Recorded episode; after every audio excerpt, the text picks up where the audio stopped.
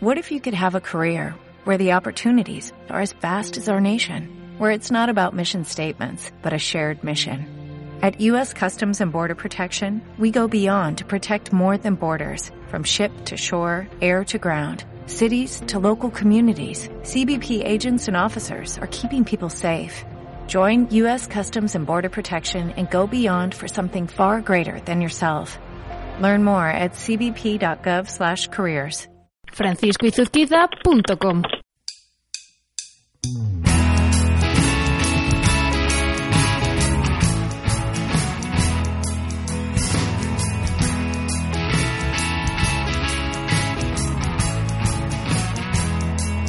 No sé si, si decir que es sorpresa, porque de alguna manera nos lo hemos encontrado prácticamente de la nada, pero eh, sí que se podía pensar que seguro que él estaba preparando algo en los tiempos que corren. Hablo de Juan Ortega y su nueva audioserie. Ellos están aquí. Juan Ortega, es un placer y es un honor saludarte. Hola, Fran, ¿qué tal? ¿Cómo estás? Me encanta saludarte.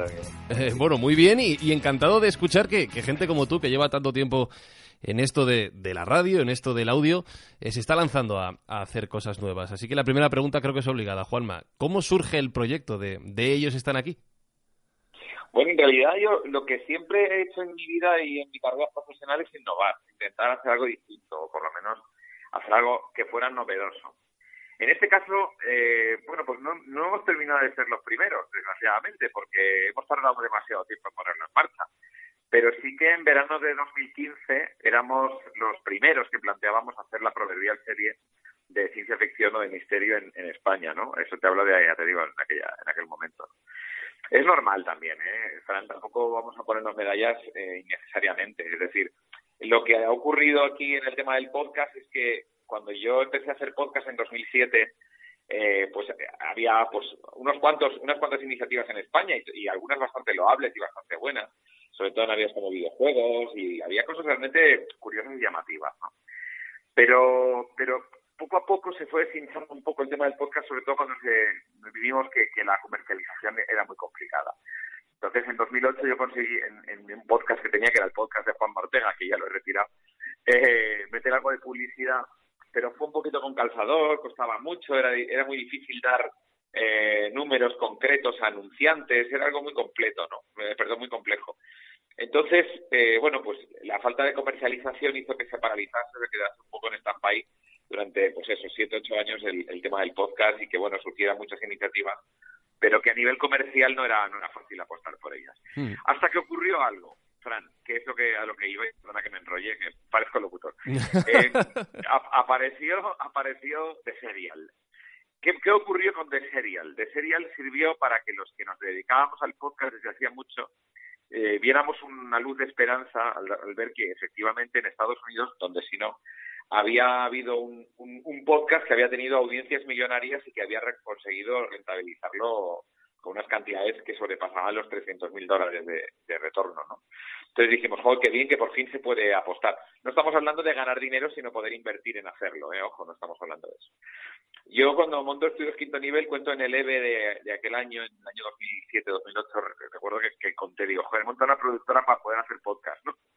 Pero cuando la realidad comercial nos daba en la cara, pues decíamos, mira, pues nos dedicaremos a hacer otra cosa. Acabamos haciendo spots de televisión, por supuesto muchísimas cuñas, estuvimos haciendo vídeos para YouTube, seguimos haciendo vídeos para YouTube en Estudios Quinto Nivel, que es mi productor, seguimos en esta línea, pero el podcast se quedó parado.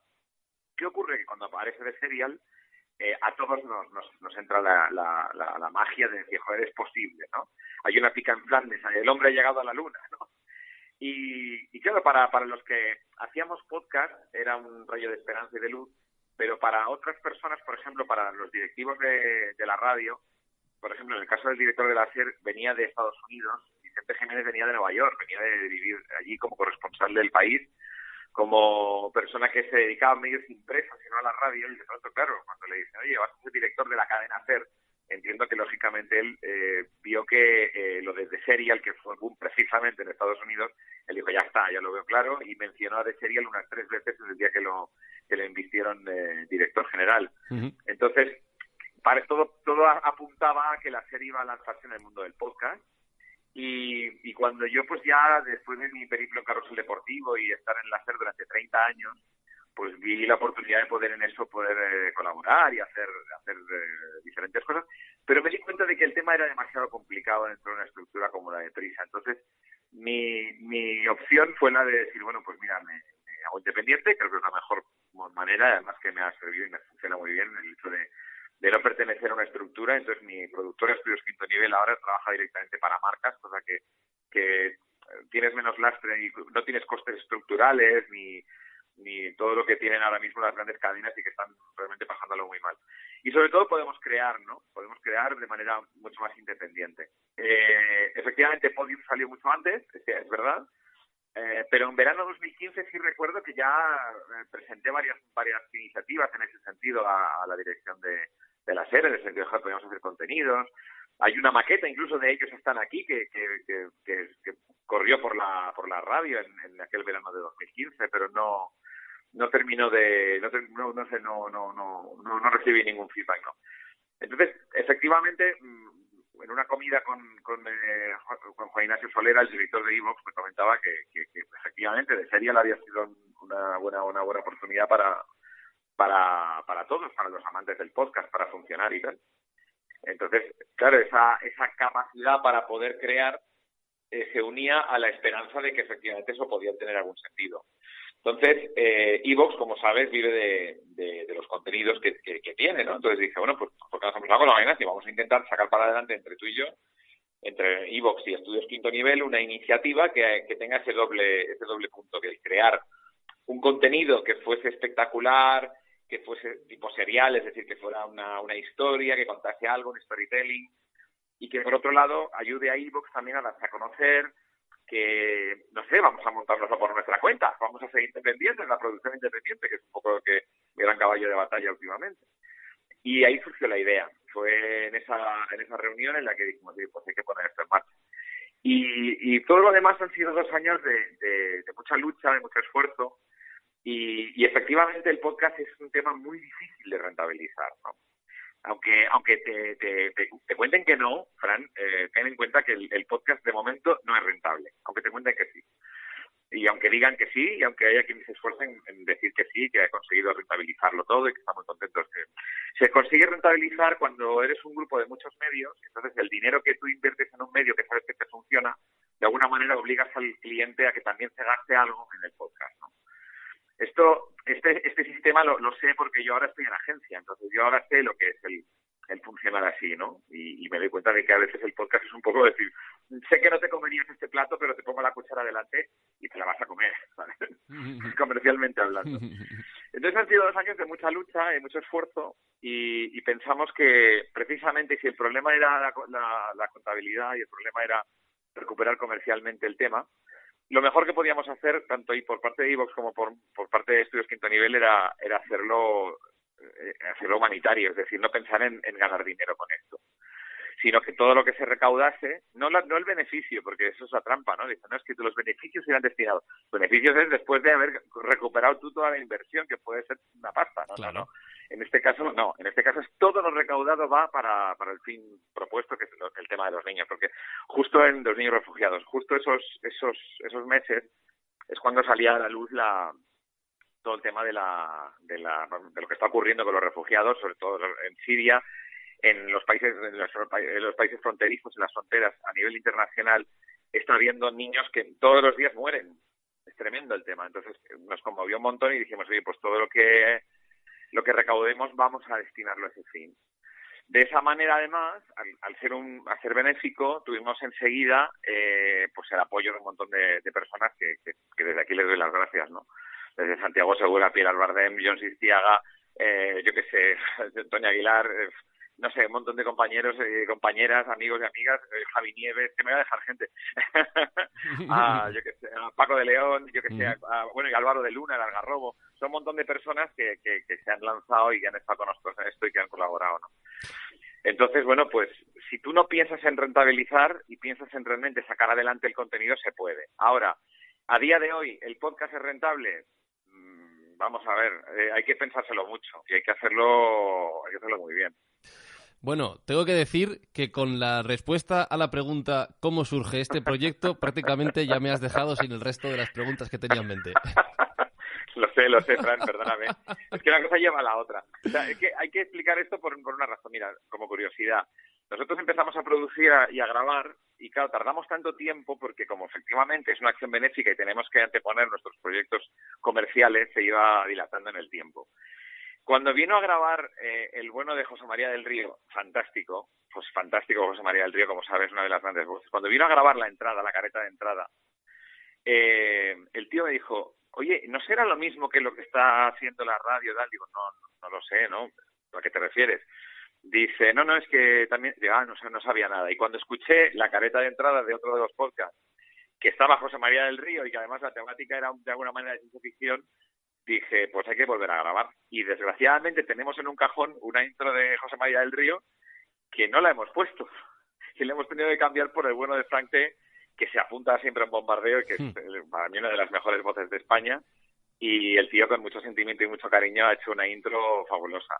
Pero que tenemos para, para la historia, si esto llega a ser realmente un éxito, algún día como curiosidad sacaremos la intro de ellos están aquí locutando por José María del Río, pero que no ha podido ser porque efectivamente, como te digo, hemos tardado demasiado. Entonces, claro, quieres, de alguna manera dices, no hemos llegado a ser los primeros porque nos hemos entretenido mucho, porque no somos un grupo editorial y porque eh, ha habido que hacerlo pues del tiempo que teníamos de, de poder comer, de poder sacar la rentabilidad para comer, pero, pero dice que, que, la iniciativa, desde luego, sí consideraría que en ella.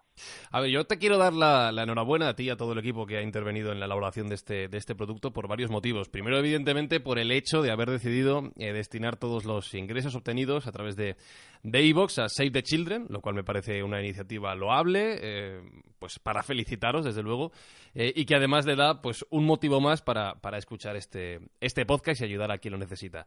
Segundo, por el tema que nos toca, por el hecho de haber eh, dedicado tanto esfuerzo, haber juntado a estos nombres de los que has hablado y haber de alguna manera también ayudado a impulsar el formato del, del podcasting. tú mismo lo has contado, durante estos dos años desde que se preparó la la producción han surgido otras iniciativas. Has mencionado sobre todo a Podium Podcast, que es la que ha lanzado los productos más parecidos en España a este Ellos están aquí. Y has dicho una cosa que me parece muy interesante y que eh, yo siempre digo cuando hablo de podcasting y hay quien me dice, joder, eres un agorero. Pero no, es que es verdad.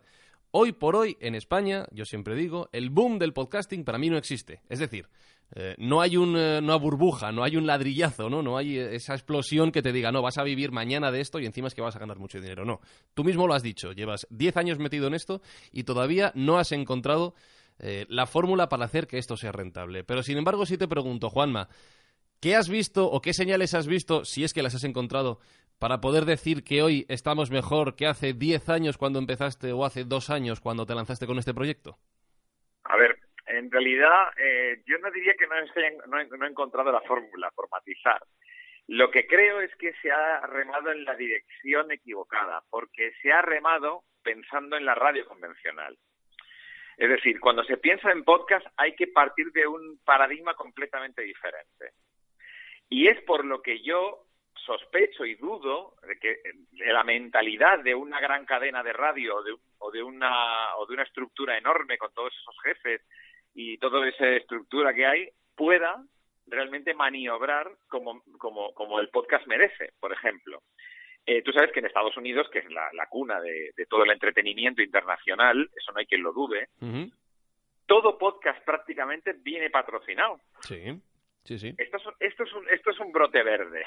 O sea, aquí hay una... Pero ¿dónde se hace? En un garaje. Todos recordamos a Obama, ¿verdad? Yendo a ver a un señor que hacía un podcasting, un podcast en su, en su garaje. Entonces, este, este es un paradigma completamente nuevo.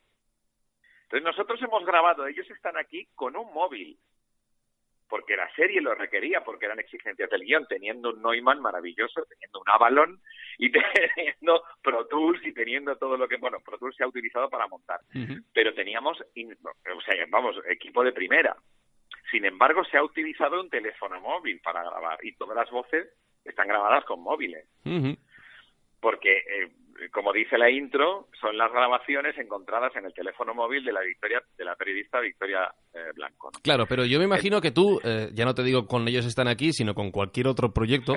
Eh, tú en Estados Unidos, quizá, no sé si es diferencia de cultura, otro paradigma, como tú comentabas, Tú vas a una marca, tú vas a un empresario y le cuentas, estoy haciendo algo nuevo, he grabado un podcast con un móvil, Obama ha venido a mi garaje y te dicen o piensan, ostras, eh, ¿cómo mola? Es diferente, voy a ver qué es.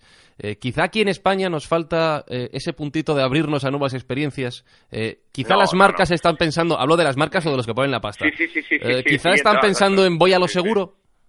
No, no, no, no es por eso. A ver, yo te cuento. Los mandos intermedios, que son los que te atienden cuando vas a vender cualquier cosa, que suelen ser directores de marketing, o sea, nunca, no suele ser el CEO. En alguna ocasión sí, porque lo conoces de tal y cual y, te invita a cenar. Pero al final acaba diciendo, te habla con mi gente de marketing. O sea, no. Cuando te encuentras con un director de marketing delante de una marca, lo que quiere esa persona es llegar a fin de mes. Entonces, para llegar a fin de mes y conservar su puesto, hay una cosa que ha cambiado muchísimo en los últimos 10 años. Necesita métrica. Punto necesita datos concretos, métrica. Entonces, tú vas con un podcast y te dirá muy bien, ¿y cuánta gente lo escucha? Vale, tal, vale. Pero esta métrica, a ver, ¿y cuánto tiempo permanecen? ¿Y cuánto escucháis? Entonces, el crear hábito de escucha en, el tema del podcast es un tema que ya no depende de la estructura que tengas. Entonces, a mí cada vez que ponen una cuña en una gran cadena diciendo el podcast, el podcast, yo digo, perfecto, vamos a ayudar a que la gente se acostumbre a escuchar podcast y ahí, en ese terreno de juego, pues todos estamos un poco en las mismas condiciones y el más ingenioso y el que sabe más de radio o de podcast es el que, se va a llevar el gato al agua. Hasta aquí estamos de acuerdo. Pero a la hora de comercializarlo, lo que hay que encontrar es una fórmula efectivamente que te dé métrica, que resulte atractiva y que encima sea un éxito.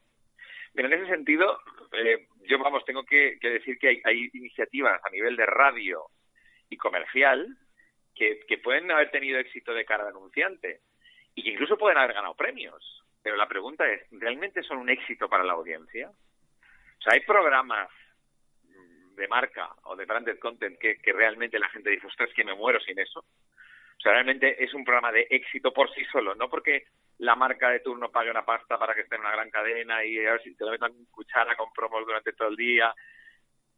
O sea, es un éxito por sí solo. Se aguanta solo es la gran pregunta, ¿no? Lo que pasa es que ahora, escuchándote, habrá quien piense, ostras, Juanma está pintando un panorama bastante negro. Sí, sí, sí, no, es que lo es. Lo es, lo es. Ahora, te digo otra cosa, Fran. Eh, que hay una fórmula, hay un camino, hay una ruta. Yo creo que sí. Yo creo que sí. Que cada uno busque la suya. Yo tengo una, y la he iniciado. Vamos a ver qué tal funciona. No me refiero a ellos están aquí. Ellos están aquí ha sido una, una demostración de un poco de lo que podemos hacer, de lo que es posible hacer y de lo que es posible poner en marcha.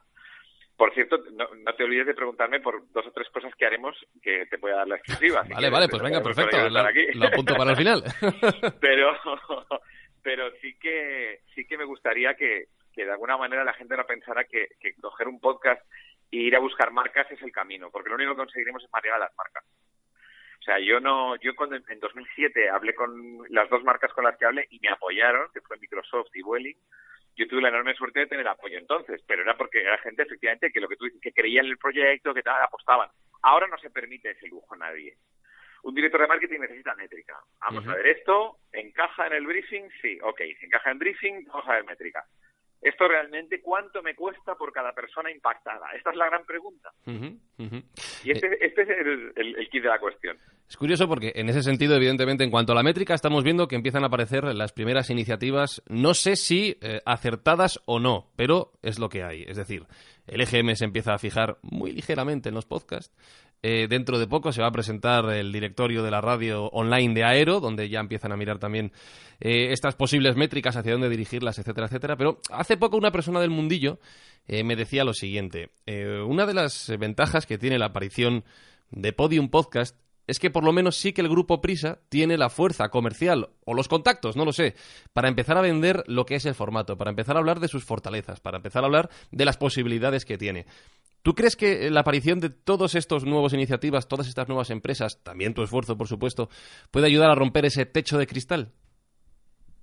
Bueno, lo has dicho muy bien. Efectivamente, si tú por fuerza comercial consigues vender algo, esto es como lo de, como lo que te comentaba antes, programas enteros que vienen patrocinados por una marca y que al final, pues, efectivamente, tienes la fuerza comercial para hacer que sean un éxito al cabo de tres años o cuatro, sí.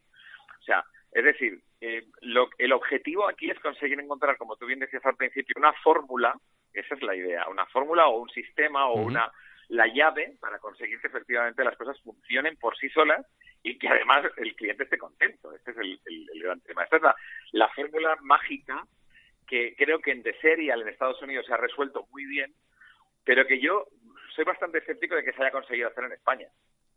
Lo que se ha hecho está muy bien, es ofrecer una plataforma y ofrecer contenidos, y nosotros estamos dando contenidos también, Evox también está ofreciendo contenidos, pero has mencionado el aero, el aero es muy importante en este escenario. Yo tengo la suerte de estar en, una de las comisiones de, del aero, de, la Asociación Española de Radio Online, junto con los grandísimos Elisa Escobedo, Chema García Lastra y un montón de personas que están ahí dentro y que estamos, eh, y Raúl Domingo de Blas y, y están peleando por porque se reconozca.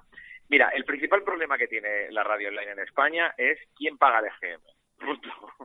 Entonces, el EGM te va a decir, sí, está muy bien que tú me puedas dar la IP, está muy bien que me digas cuánto se escucha, todo eso está muy bien. Pero no me interesa mucho profundizar en esto. y de ahí viene la pregunta que yo te hacía antes de eh, si el problema está en las mentes en España o de quien controla el dinero.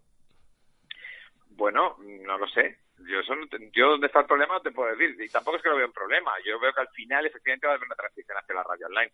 Pero que ahora mismo no es eh, fácil que el EGM dedique recursos y tiempo a la radio online también. Esto lo sé yo y lo sabe Raúl Domingo de Blas y lo sabe el Aero. O sea, el EGM, pues eh, ahí está y ahora mismo, mira, hay un negocio muy claro, Fran, montado, muy clarito, que es la radio offline, la radio sí, como la conocemos, sigue siendo rentable y el EGM le seguirá diciendo a una marca lo que la marca, perdón, lo que el mando intermedio de la marca quiere seguir escuchando, que es tal programa lo escuchan un millón quinientas mil personas. Perfecto. Esto es lo que yo quiero que me digas. No me expliques nada más.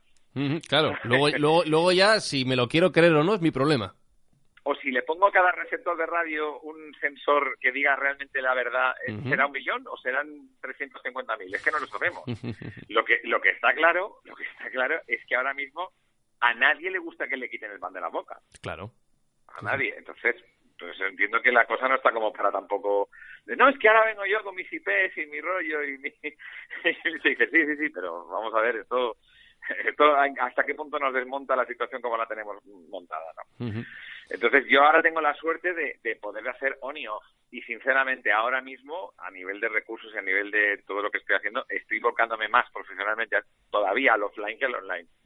Porque es lo que todavía funciona, lo que todavía se destinan recursos, lo que todavía pues, eh, pues está, se está, está convirtiendo yo he hecho grandes apuestas por la radio online, pero considero todavía que es un poco prematuro para las marcas. Todavía es un poco prematuro. Mira, por ejemplo, AudioMotion, que es una empresa que funciona muy bien a nivel publicitario, es de las pocas que le ofrece a las marcas efectivamente una métrica concreta, con datos tan, tan significantes, o sea, tan, tan significativos, perdón, como por ejemplo el tiempo de escucha y si la persona se ha quedado a escuchar la cuña hasta el final. Que es lo que debería eh, buscar saber también un anunciante en, el, en la radio offline, que eso evidentemente no lo van a saber. No es tan fácil, no, es, tan fácil no es tan fácil. Va, a GRPs y punto, o sea, esto la, gente va impactados y, y, se acabó, o sea, vamos a granel.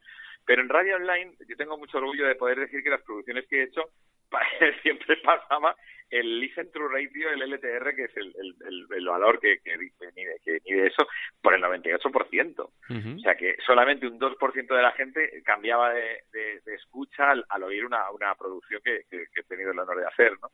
Entonces, a mí me queda muy buen sabor de boca con la radio online, solo que efectivamente lo veo prematuro para el tema del podcast en concreto. O sea, la radio online está, está siendo muy bien explotada, como digo, por agencias como Evox, perdón, como AudioMotion, en plataformas como Evox, que además ellos están, están unidos para la explotación comercial de, de la plataforma. O sea, que yo entiendo que ahí hay una explotación comercial que está dando métricas a los a los a los a las marcas.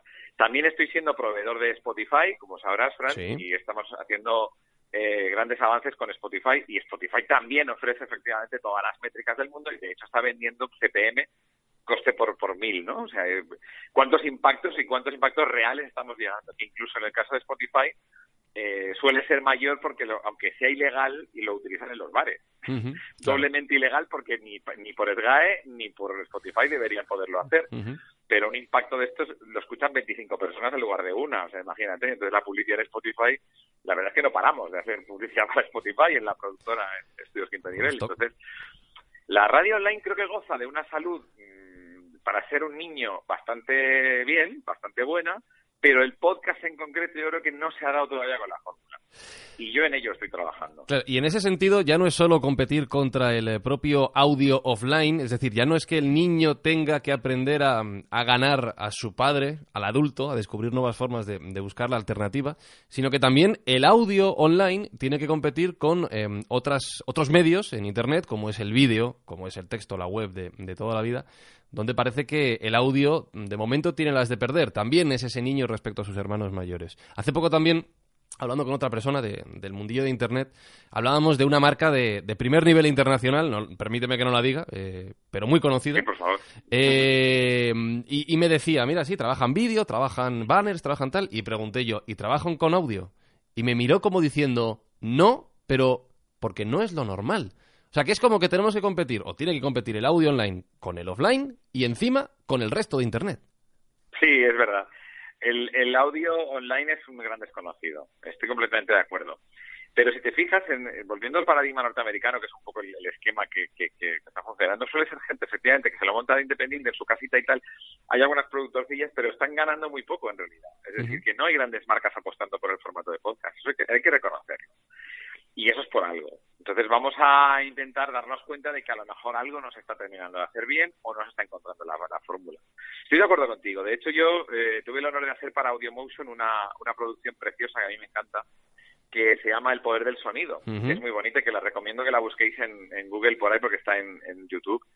Y, y, la tenemos como demo incluso en la web de Quinto Nivel que habla del poder del sonido porque precisamente Audiomotion me pedía algo que convenciese o que por lo menos recordase, esa es la palabra, recordase a los directores de, marketing online, que es a fin de cuentas por donde se entra en radio online, que existe el sonido, joder, que es que el sonido es básico. O sea, que, que por ejemplo, cuando nacemos, antes de nacer, si oímos el canto de nuestra madre o la voz de nuestra madre, se ha demostrado que nos calmamos y nos baja el ritmo, el ritmo cardíaco. Si oímos la voz de otra mujer, no. Fíjate qué básico y qué instintivo es el sonido, ¿no?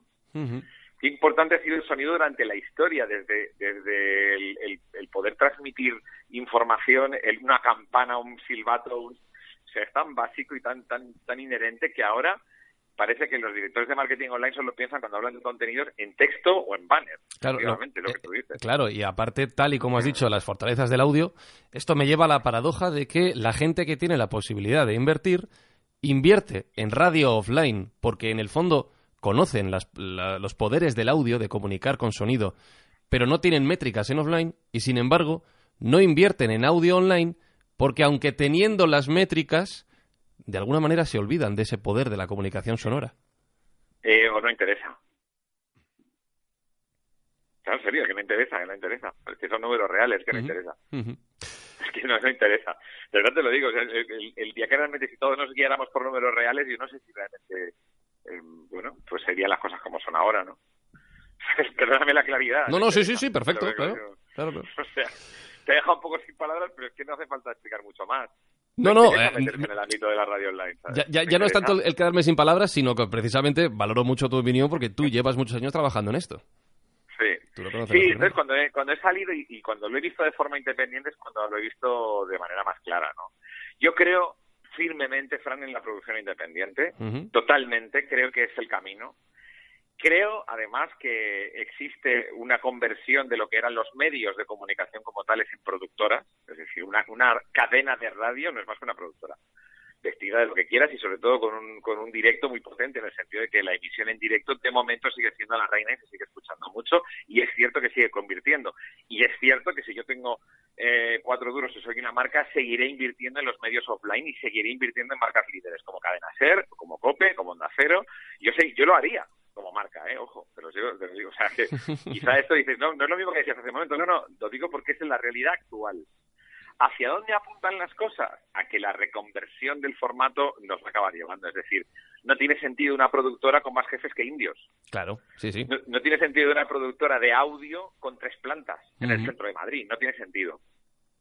No tiene sentido. Y dentro de toda esta situación, lo decías antes, tienes nuevos proyectos. Entonces ya me lleva a pensar, con todo lo que nos has contado, Juanma, y ahora nos dirás qué proyectos son, eh, de alguna manera estás un poco loco por seguir intentándolo. No, no, no intento nada, no, no, no, no, no. No, no, tengo una ruta, una hoja de ruta para el tema de la de, cómo ver el tema de la radio online y tengo ahí y con los compañeros de Aero estamos peleando muy duro en diferentes áreas eh, para, para, para encontrar un, un camino. Mira, cuando cuando en 1998, Frank, cuando cuando me dieron Andaya, solo tenía el maravilloso referente de Goma Espuma, y el otro referente que tú conoces bien de José Antonio Avellán. No había nadie más haciendo Morning Show. Joder, pues por eso me gustó, porque era un reto, era nuevo. O sea, eh, no había, no había el, el, concepto de Morning Show que todo el mundo entiende ahora de tío, tía, más humorista, más bromas, más tal, más música animada, eh, todo medido. Eso no había. Entonces, eran como espuma, que eran magníficos, se ponían delante del micrófono y yo solo resolvía un programa y a veían que le conoces muy bien, que iba con sus discos de importación y su rollo y, sus bromas en directo, llamando ahí en directo, ah, venga, tal, y salían adelante y, tenían audiencia y funcionaba. ¿Por qué pegamos el campanazo con Andrés? Pues porque creamos el, algo nuevo, un formato que era nuevo en España, que es el formato del Morning Show, yo me fui a Estados Unidos a ver los, los números uno. Y me encontré con, que, joder, el número uno en el mundo haciendo esto que me habían encargado hacer era un tal Rick Dees que llevaba 20 años siendo el tío más escuchado por la mañana. Entonces me, me fui a Los Ángeles a conocer al tío, me cogí, me cogí un avión que pasé mis vacaciones del año 98, julio del 98, allí viendo como un becario más como hacía el, el programa Despertador aprendí el concepto de, Morning Show, aprendí el concepto de, yo qué sé, de los trucos, ¿no? Desde por qué de pronto los días de lluvia tenían más audiencia, porque había más atascos y más tiempo en el coche. Eh, acto seguido regalamos donuts en las principales ciudades y en los principales cruces de España. Lo juro, motoristas, regalábamos donuts en, los, en las esquinas. Y se aumentó el tiempo de escucha de 35 a 42 minutos, el tiempo medio de escucha. O sea, este tipo de conceptos más, más eh, avanzados, de alguna manera, es lo que a mí me atraía del proyecto. Claro, después de ocho años yo estaba ya más quemado que la de un indio porque aquello ya estaba inventado. Y todas las radios tenían su morning show y todo el mundo tenía su programa de despertador, ya no era tan novedoso. Con, con hoy por hoy la, apuesta fue también un poco el, el, buscar esa figura novedosa también de un tío que de pronto te mete publicidad en directo, que ahora también lo vemos normal, pero en 2006 cuando me lo proponen, no hay una figura así, de un tío que se ponga a hacer menciones en directo en mitad del hoy por hoy, Dios mío, el programa que era de Iñaki y que luego hizo Francino, ¿cómo, ¿cómo iba a ser que...? Y sin embargo, pues nos, nos pusimos a ello.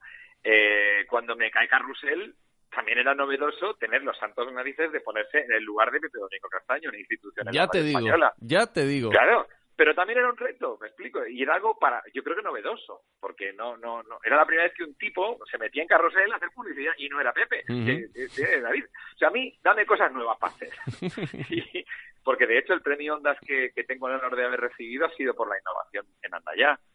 O sea, es la innovación mi, mi gran tema. Entonces, ¿qué ocurre? El podcast no deja de ser algo absolutamente novedoso y sigue siendo novedoso. Ahora lo novedoso es encontrar la rentabilidad. Ah, amigo, ahí está el reto.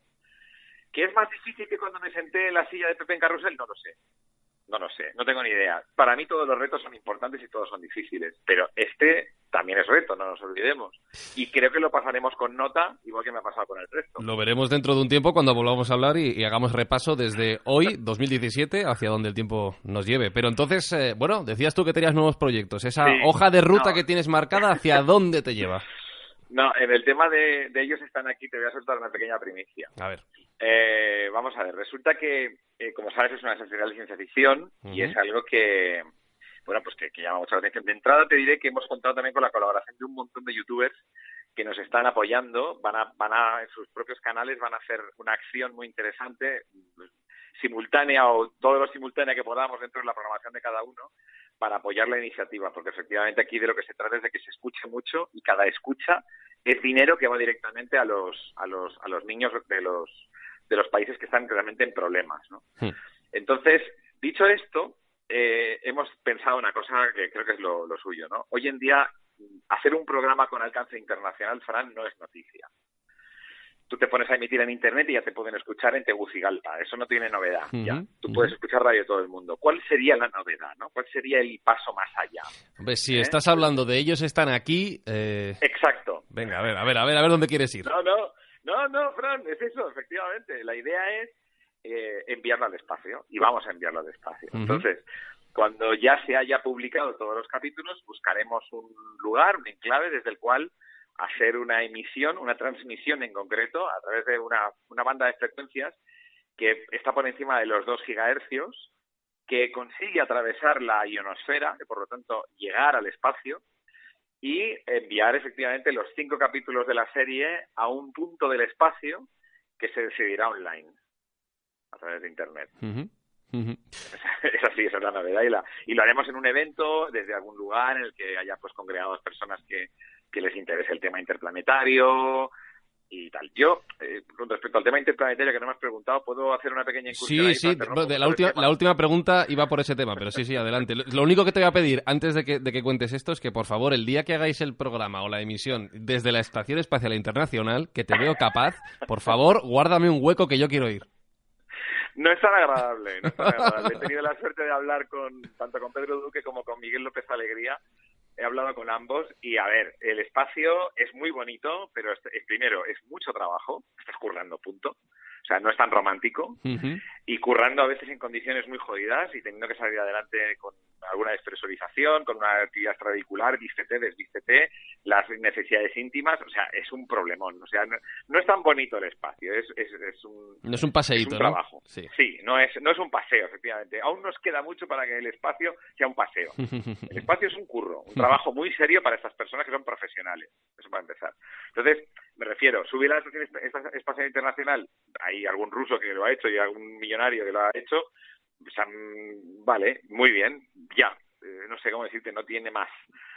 Pero realmente el, el, reto yo creo que está en, en, lo que nos dice las estrellas, ¿no?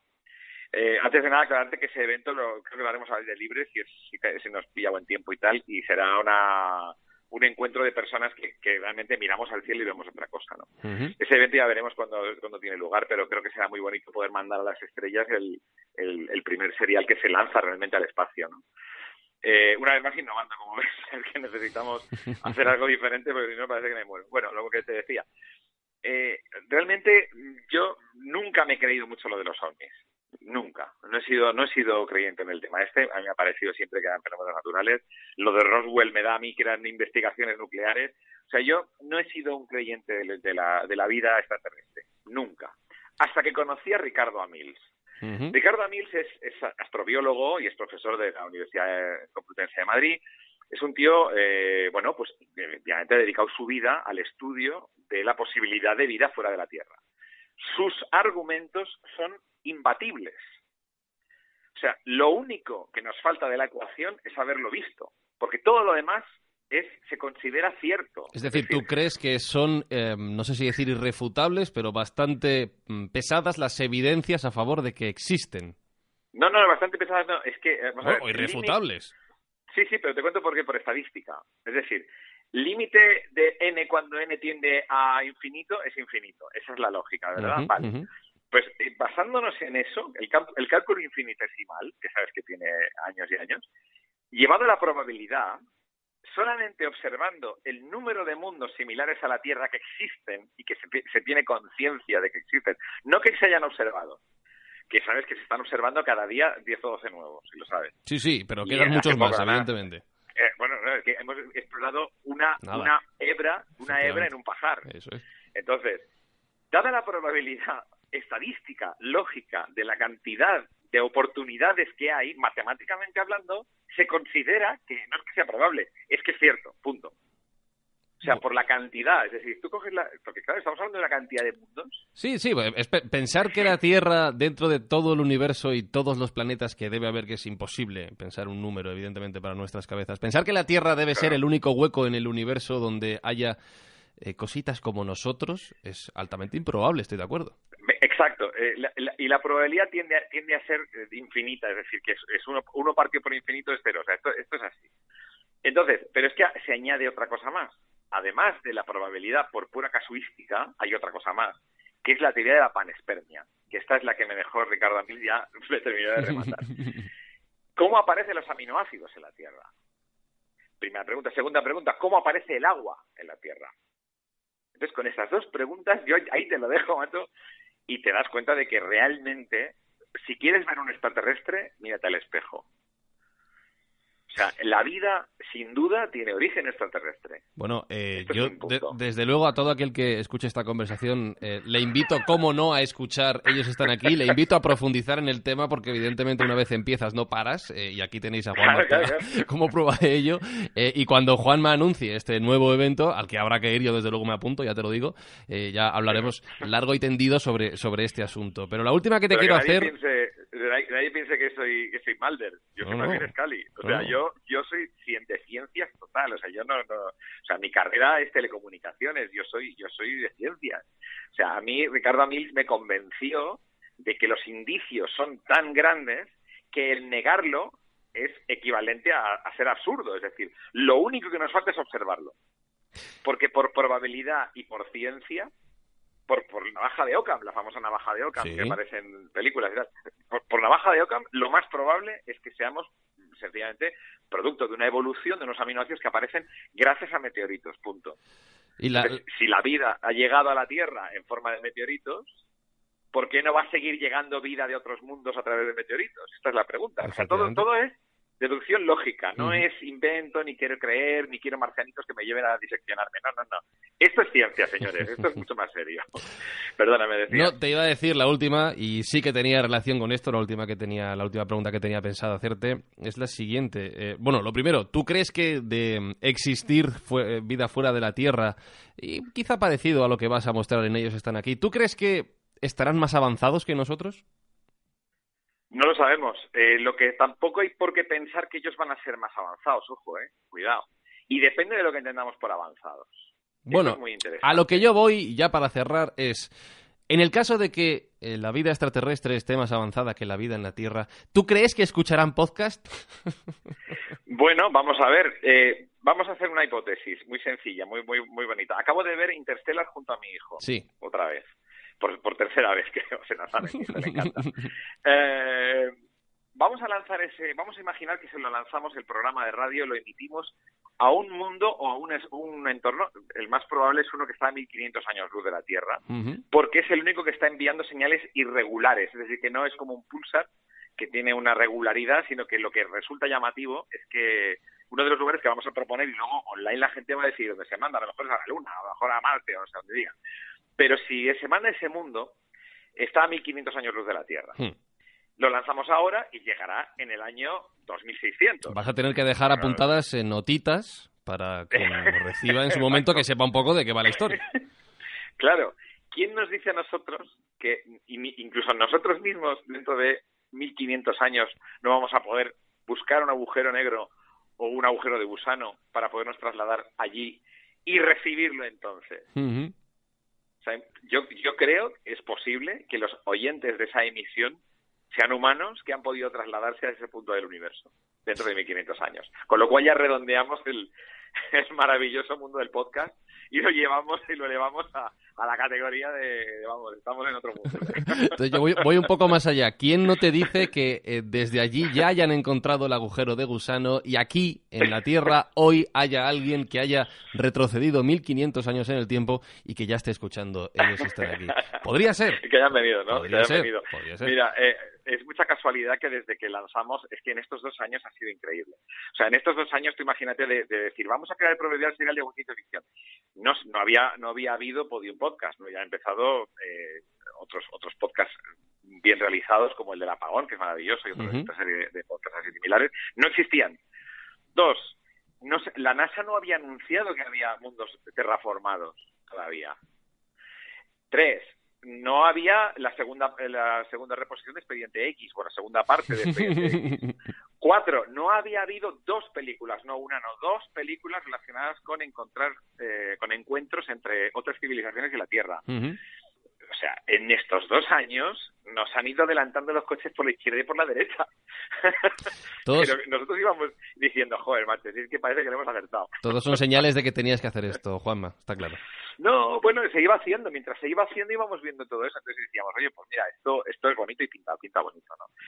En ese sentido, déjame que invite a todo el mundo a que vaya escuchando, que vaya viendo a través del Facebook de, Ellos Están Aquí, si van en Facebook y teclean Ellos Están Aquí, se pueden confundir con, un, con una serie de, de con unos, un programa de televisión chileno que otra cosa que ha ocurrido en estos dos años, que de pronto ha salido un programa que se llama igual, pero que es otra cosa, que hablan de ocultismo y tal, y es una, cosa más parecida, no sé, digo yo, a, cuarto milenio, no lo sé.